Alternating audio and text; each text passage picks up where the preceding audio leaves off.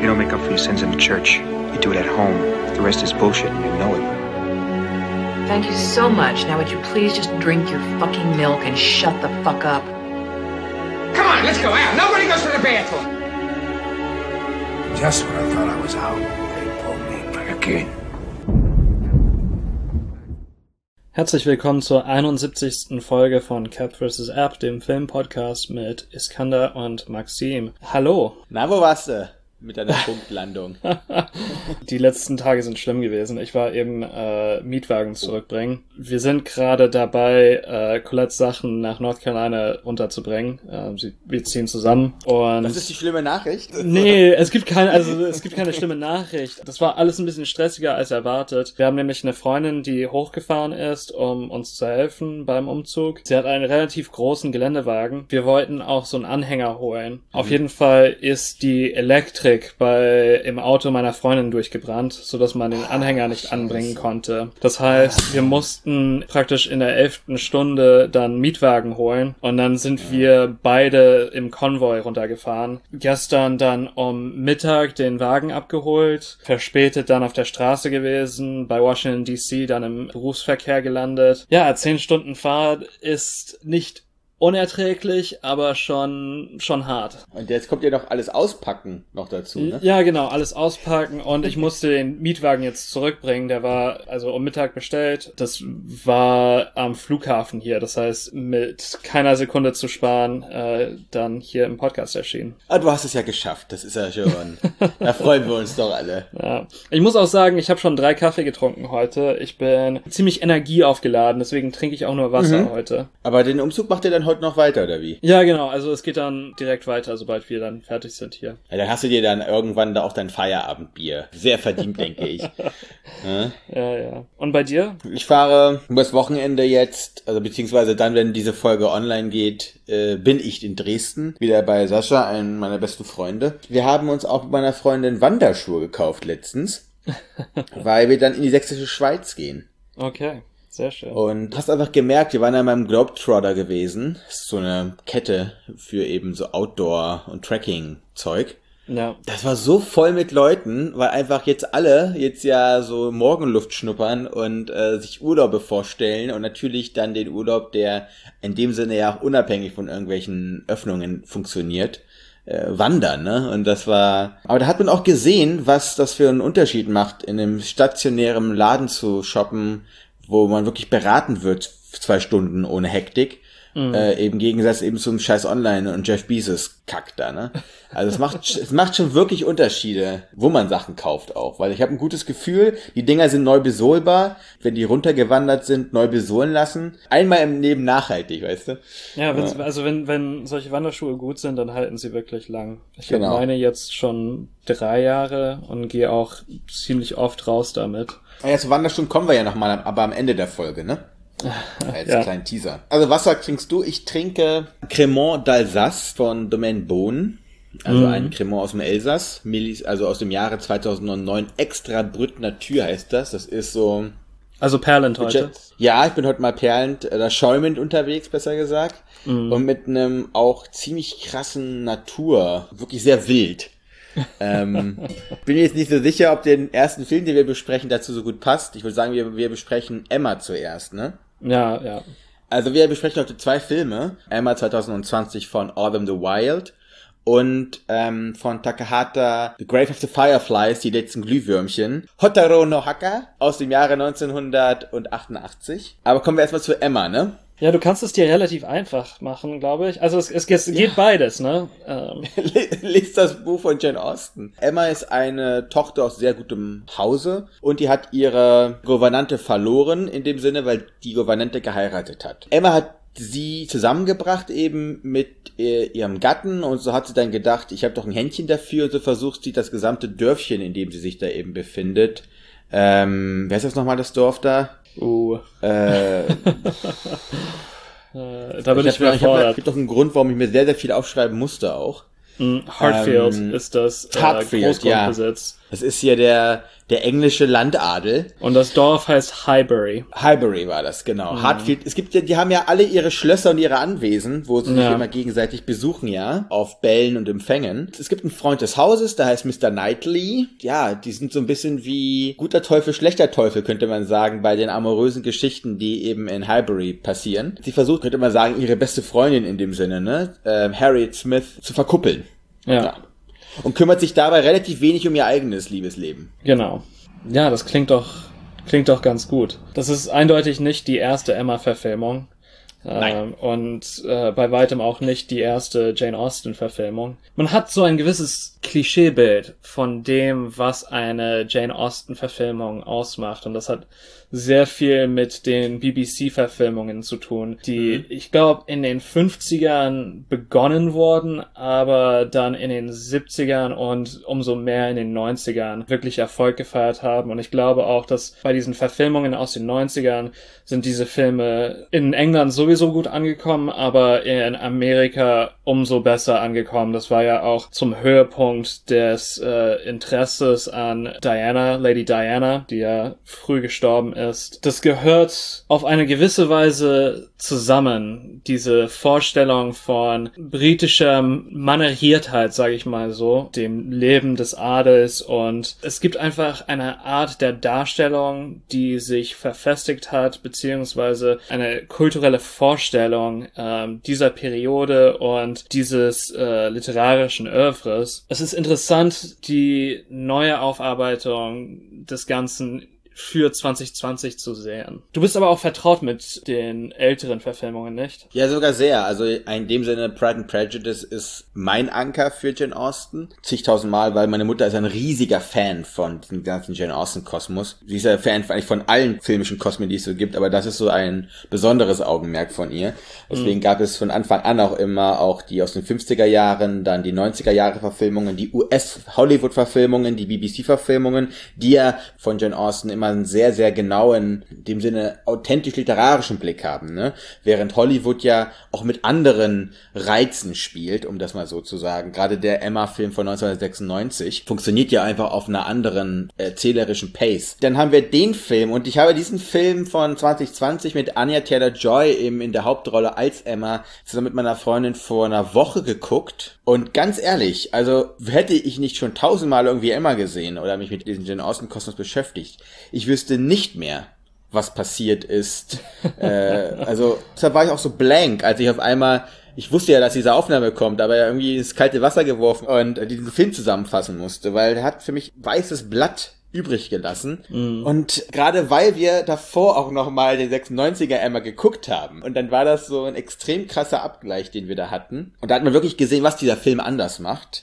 Ähm, und es muss nicht immer von Vorteil sein, was er anders macht. Ja. Also soll ich mal ein, so ein Stichwort mit reingeben? Ja, gerne. Ist auch ein sehr kontroverses Stichwort, weil das würde man ja sonst von uns nie denken, dass wir sowas sagen würden, aber mir wurde in diesem Film zu wenig gesprochen. Also, das war für mich, das ist eine Literaturverfilmung, äh, die Leute reden viel zu wenig, weil der große Unterschied ist wirklich zum 96er oder zum BBC-Film, dass hier ähm, ja das Szenenbild an sich auch immer im Fokus ist. Das ist alles viel stilisierter. Es wirkt halt fast wie so ein Wes Anderson-Film in der viktorianischen Zeit. Ne? Diese filmische Stärke rückt hier mehr in den Fokus, dadurch, dass eben auch nicht immer andauernd dialogisiert wird alles. Das haben sie aber eben im 96er geschafft. Ja, du hast das mit einem ungeschriebenen Blatt verglichen, nicht? Mit einem weißen Blatt. Als ob ich so wie ein Koma gelegen hätte oder dass ich irgendwie, weiß ich nicht, dass ich, dass mir weiß vor Augen war. So, ich, ich konnte mich auf Biegen und Brechen an nichts erinnern. Ich wurde geblitzdingst von diesem Film, weißt du so? Ach so, so, so, Men in äh, Black. Men in Black mäßig. Ja, genau, richtig.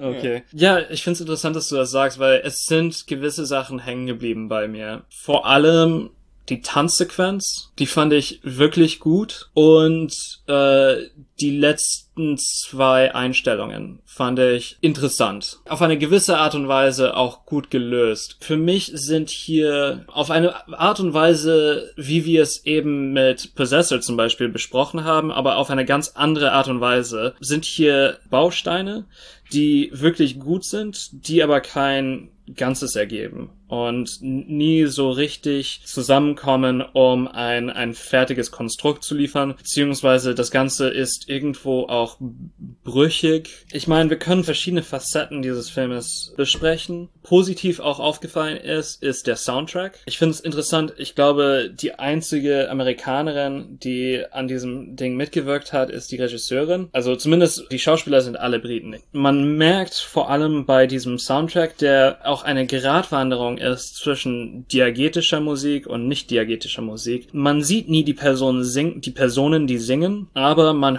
hört eine zeittreue Musik aus der aus der Liedertradition. Ne? Das sind religiöse Lieder, die auch gewissermaßen an Gospel erinnern. Das fand ich interessant, diese diese Momente und das war der Moment, wo auch der Vergleich zu Wes Anderson nicht nur äh, gerechtfertigt ist, sondern auch funktioniert. Du hast Wes Anderson erwähnt, das ist mir von fast von der ersten Einstellung aufgefallen, bei dieser unglaublich künstlichen Symmetrie, die ständig geschaffen wird, ähm, sowohl beim Bild als auch bei dem Bühnenbild als auch bei der Bewegung der Figuren im Raum. Das war alles sehr gekünstelt und ich habe mich sehr schwierig in diesen Film reingefunden. Und es war dann für mich eine, eine Überraschung gewissermaßen. Und wie gesagt, ich will da die Tanzsequenz vor allem hervorheben, weil das der Moment ist, in dem mit filmischen Mitteln diese Jane Austen Materie beflügelt wird und in, wo da Leben eingehaucht wird in eine Sache, die sonst für meinen Geschmack relativ leblos war. Aber eben weil es nicht zusammengeschweißt worden ist. Die schauspielerischen Leistungen fand ich auch super. Ähm, Anya Taylor-Joy war mir ein bisschen blass, aber vor allem Knightley, äh, gespielt von Johnny Flynn und mhm. natürlich Mr. Woodhouse, äh, gespielt von Bill Nye. Das waren hervorragende äh, schauspielerische Leistungen. Wie gesagt, das ist irgendwie schade drum. Es hätte mehr herausgeschöpft werden können. Kurz nochmal ein Wort dann von meiner Seite zu Anya Taylor-Joy. Uns war sie nicht wirklich sympathisch. Hm. Also, ich hatte soll sie ja auch nicht sein. Also eine Figur, die nicht sympathisch sein soll. Naja gut, aber im Roman ist sie eher auch so eine naive Person, ne? Die, ähm, weil sie nie Probleme gehabt hat, auch äh, denkt, dass sie dann mit so einem Obstkorb alles gut macht. Ne? Also so eine gewisse Naivität, aber auch aufgrund des Standes. Hier, die, sie wirkt eher durchtrieben die ganze Zeit. Und sie gibt mir, also das Schauspiel dann vielleicht ist dann zu sehr als vor allem aus ähm, Queen's Gambit, also einfach dieses, dieses, als ob sie immer noch so Schachzüge im Kopf hat, weißt du, während sie da die Emma spielt. Und ich finde es gut, dass du die Tanzszene angesprochen hast, weil die war für mich auch ein Kipppunkt, aber in die andere Richtung, witzigerweise. Wirklich? Weil ich finde, das ist dieses, diese Tanzszene, also wir reden von der, wo Mr. Knightley eben Mrs. Smith, nee, Miss Smith sagt man dann, ne? Ja, Miss. Miss, Miss Smith äh, auf diesem Ball eben zum Tanz auffordert äh, als sie eben den Affront von Mr. Elton bekommt. Das ist auch der, der ne? Pfarrer des, äh, dieser Gemeinde. Genau. In der eben dann gottesgleich mit einem Sopran begleitet wird und so ein Spotlight ist auf Harriet, dass jetzt diese große Geste kommt, ne? Diese mhm. gnadenvolle Geste eigentlich von Mr. Knightley. Und das fand ich überhaupt nicht feinfühlig, weil das Ding ist ja eigentlich, diese Geste zählt ja erst dann etwas, wenn sie im kompletten Gewusel eben erkennbar ist. Ne? Also inmitten eben dieser ganzen Heiterkeit, dieser Festgesellschaft hast du eben die gesamte Trauer und vor allem auch die Scham von, von Harriet. Und das wurde so auf eine Empore gestellt mit diesen filmischen Mitteln, die du gesagt hast. Und da wurde eben so an dieser, so an der an der Schraube gedreht. Das war für mich ehrlich gesagt nicht äh, nicht authentisch. Um nochmal diese Authentizität und was ich vielleicht auch das Problem hatte, dass mir zu wenig gesprochen wird, diese Dimension des Gesellschaftsromans, was ja Emma auch ist, ne? Und in der eben auch die Sprache und auch die überlieferte, man könnte heute sagen Gossip, ne? eigentlich das Medium gewesen ist für alle, mhm. das findet hier einfach zu wenig Beachtung, finde ich.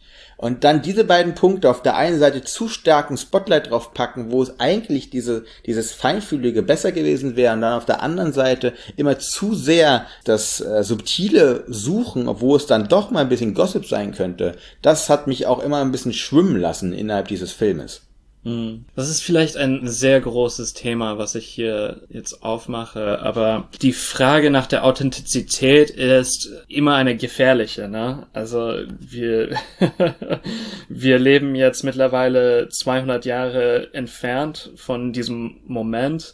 Natürlich haben wir diese Dokumente. Wenn es darum ginge, eine so nah wie mögliche, ja, Wiederherstellung eines ehemaligen Lebensstils oder einer ehemaligen Zeit zu rekonstruieren, weiß ich nicht, ob das überhaupt, äh, ob wir überhaupt einen Anschluss fänden, wäre es möglich, so etwas zu machen. Es, es, es sind so viele Schichten, Mediations, äh, die, die stattfinden, dass man, also wie gesagt, dass der, die Suche nach einer vermeintlichen Authentizität ist für mich nicht die richtige Frage. Ich finde, man kann Emma so oder so filmen. Also entweder mit dem richtigen Kostüm und mit der Sprache, so wie sie in Jane Austen ausgetragen beziehungsweise meistens vorgetragen wird, oder man versucht die moderne äh, äh, Adap Adaptation. Ja, vielleicht ist hier das Problem auch, dass so ein, ein Mittelweg gesucht wurde und nicht gefunden wurde zwischen den beiden. Da gebe ich dir auf jeden Fall recht. Ich habe ja nichts anderes gesagt als das, ne? Für mich war eben wirklich diese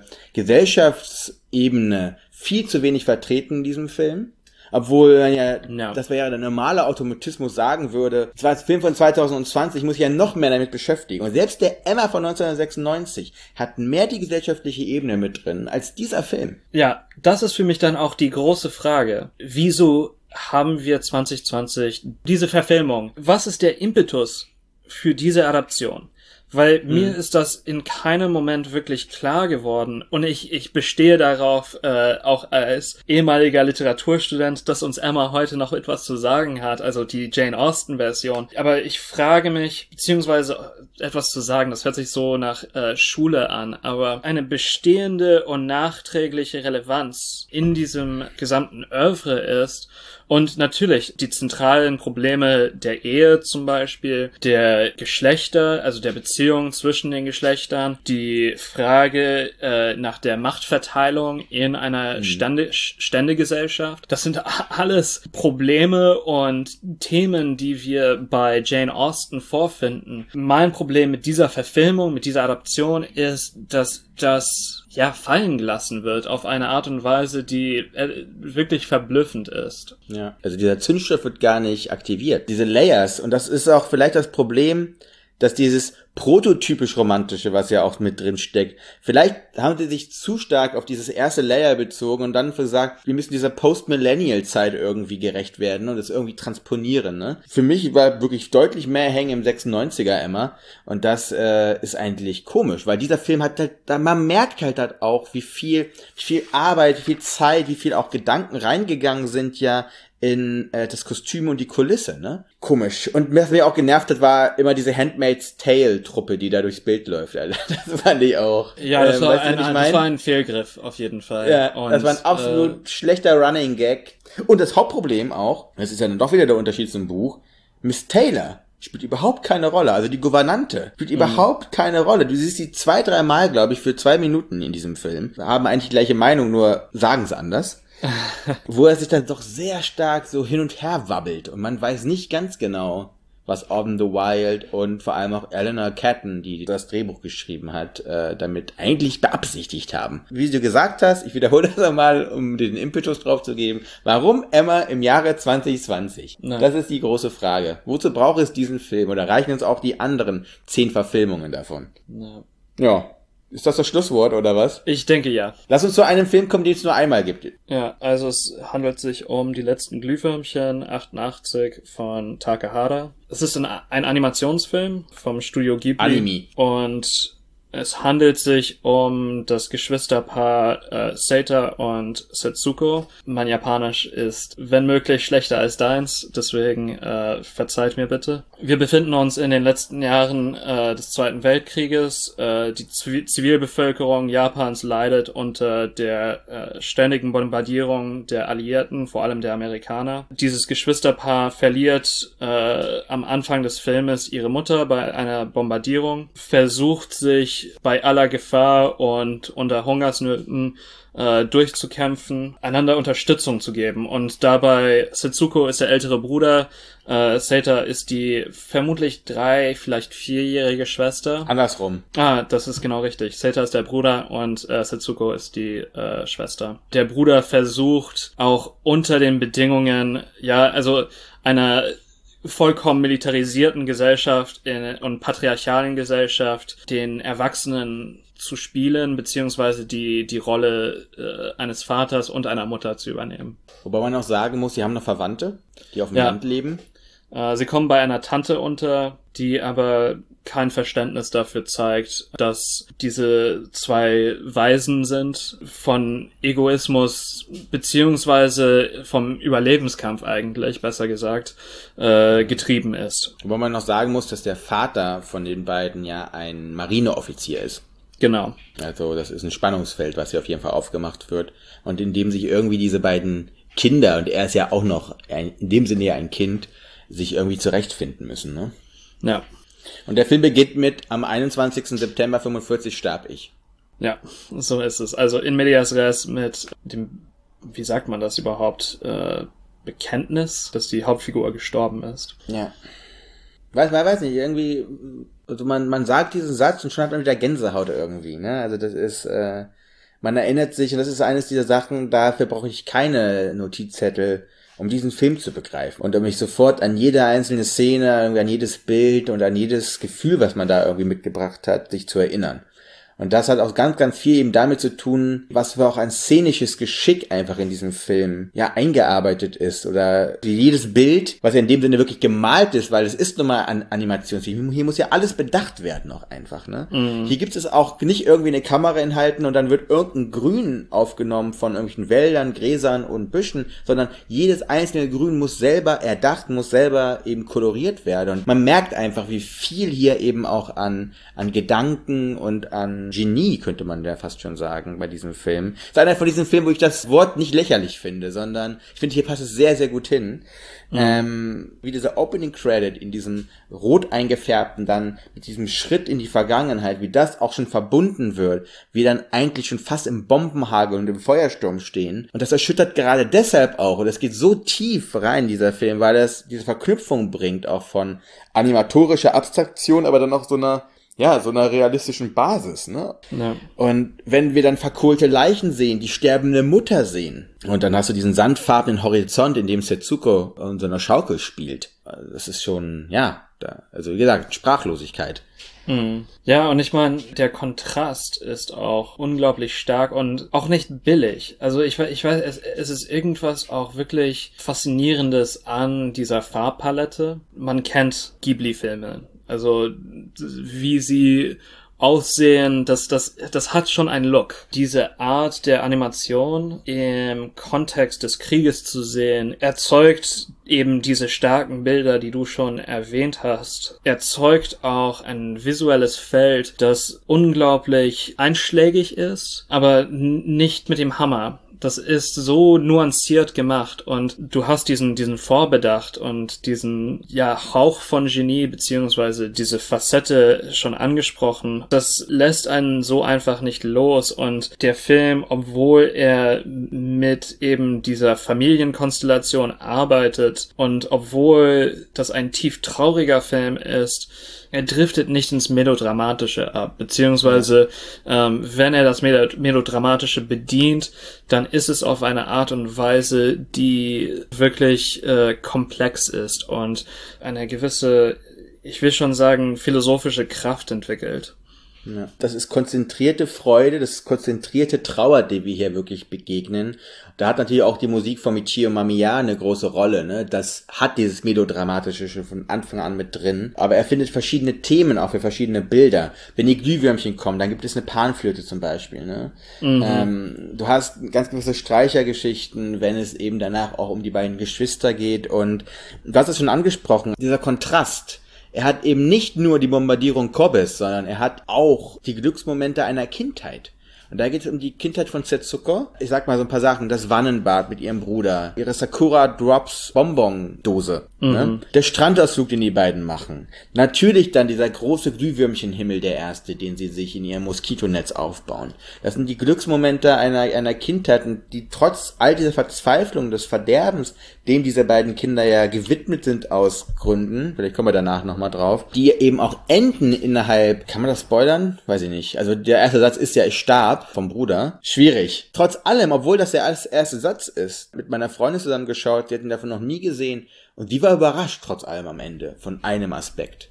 Deswegen, ich will zwar nicht spoilern, so, was, äh, was mit Setsuko passiert. Diese tragische Erzählung, dass sie trotzdem durchsetzt ist, eben mit diesen Glücksmomenten einer Kindheit. Und da spielt das eine große Rolle, weil diese Sakura-Drops, diese Dose auch als Identifikation des Kindes zu nehmen. Hier spielt jetzt auch nochmal Isao Takahata eine große Rolle, weil für Kinder zu dieser Zeit war das so der, der Himmel auf Erden, so eine Dose zu haben, ne? Mit diesen Süßigkeiten drin. Und hier merkst du auch dieses Feingefühl, was du da hast. Diesen genauen Blick auch. Was bedeutet Kindheit? Was bedeutet Kindheit im Krieg? Geht halt deshalb, weil der Regisseur genau in dieser Situation gewesen ist. Seine Heimatstadt wurde auch bombardiert. Er wurde zwei Tage von seinen Eltern getrennt. Die sind nicht im Bombenhagel gestorben. Genau diese Empfindung und auch dieses, dieses Beispiel, wie auch die Brandbomben da fallen. Diese höchste Intensität an Realismus, die wir dann dort drin haben, eben durch die Mittel dieser abstrahierten Animationen Ja, aber auch vor allem, weil das auch durch die äh, Wahrnehmung des Kindes vermittelt wird, ne? Beziehungsweise, also der Blick gerade bei dem Bombenhagel ist ja die von Seita, ne?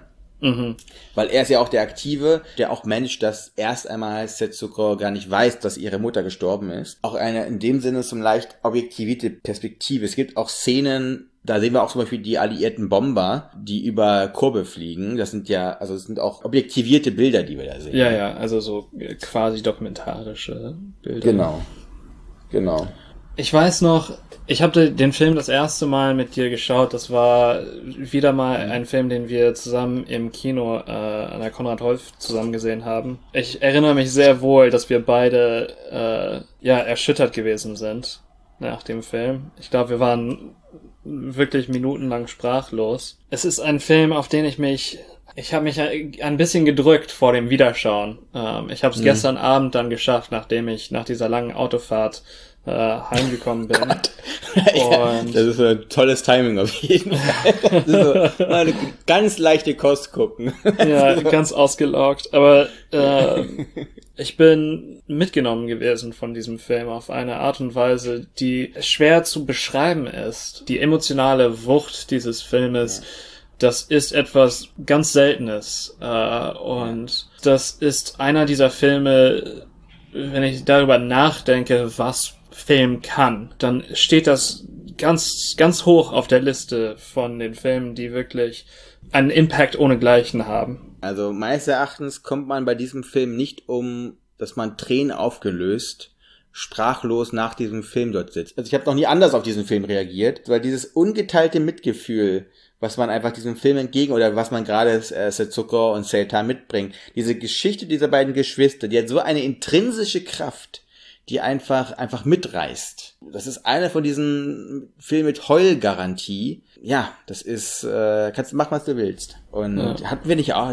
also wir hatten doch auch Tränen in den Augen, als wir im Kino waren, oder? Ja, ja, absolut. Trotz all unserer Männlichkeit. Männlichkeit, also, man ist wirklich Tränen aufgelöst. Das ist nicht so eine kleine cheesy Träne. Da kommt so ein Schwall hoch an einem Moment.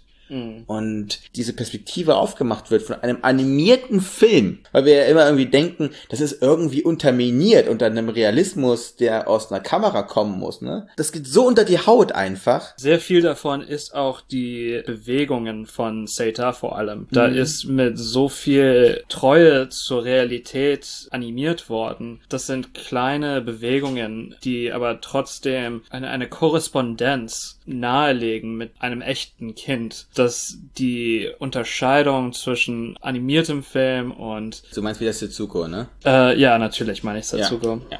Ob das jetzt die Art und Weise ist, wie sie sitzt und dann plötzlich zur Seite so schlüpft oder die Art und Weise, wie sie weint, das ist alles einfach mit Bedacht gemacht worden. mit einem Auge dafür auch, einem Gespür für die Art und Weise, wie sich Kinder bewegen.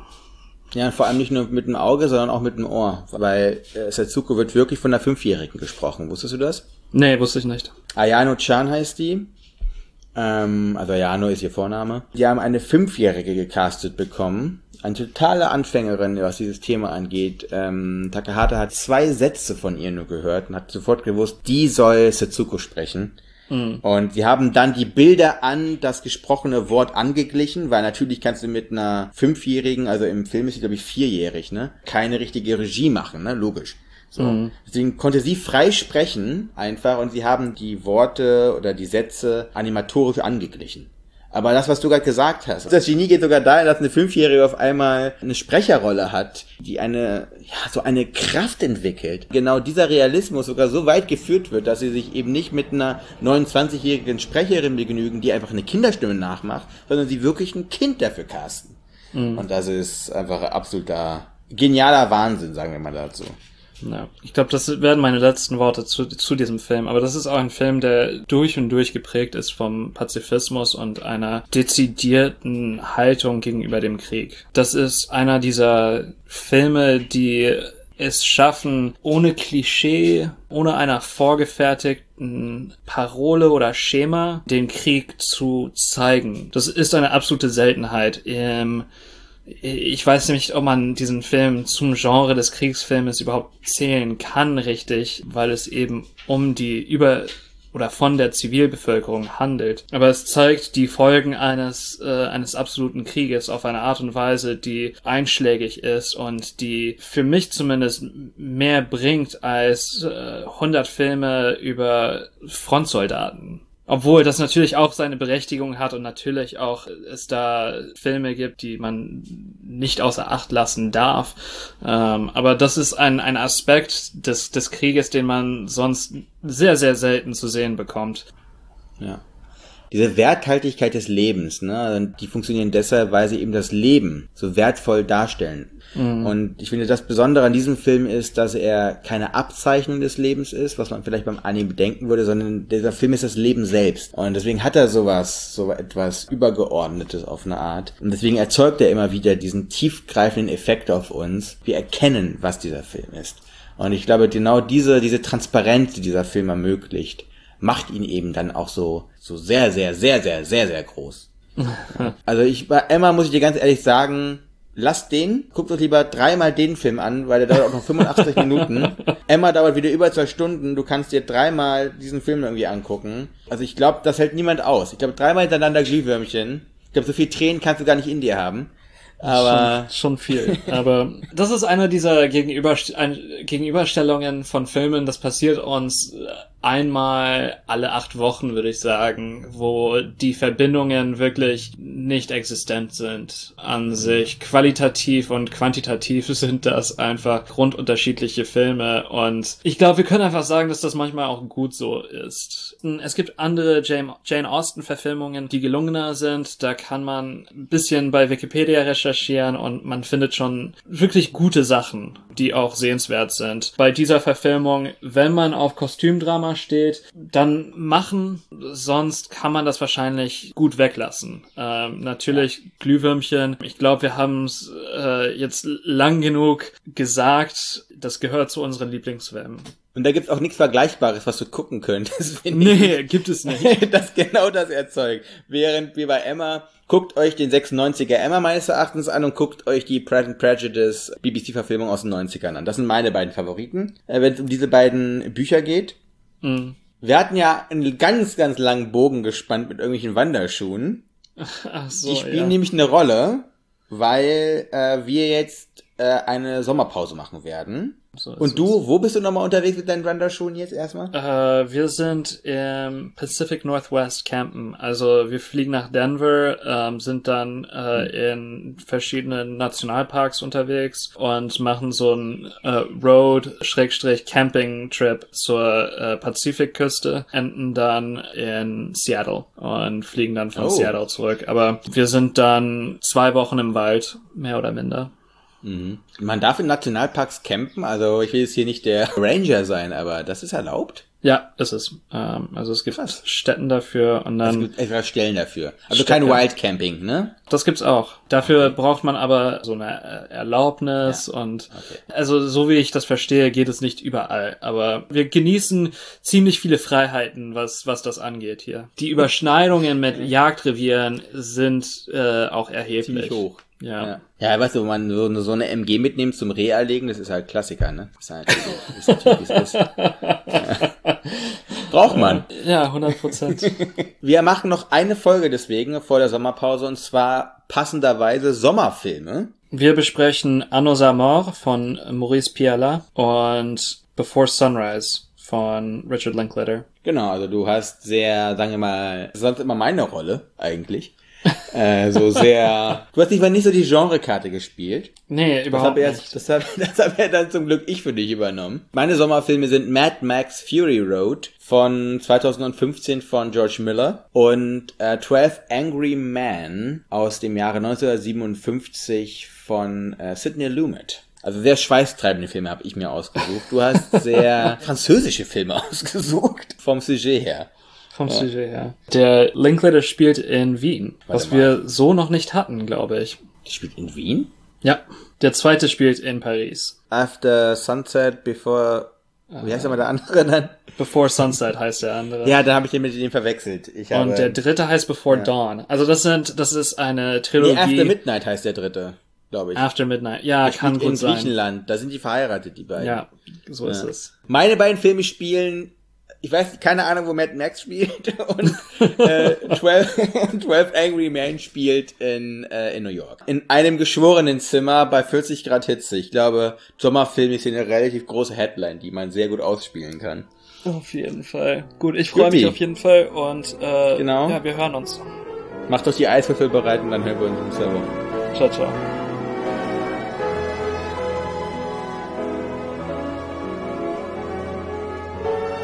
What do you want? You you want the moon? Just say the word and I'll throw a lasso around it and pull it down. Hey, that's a pretty good idea. I'll give you the moon, Barry. Just shut up. You had me at hello. You had me at hello. You should be kissed and often, and by someone who knows how.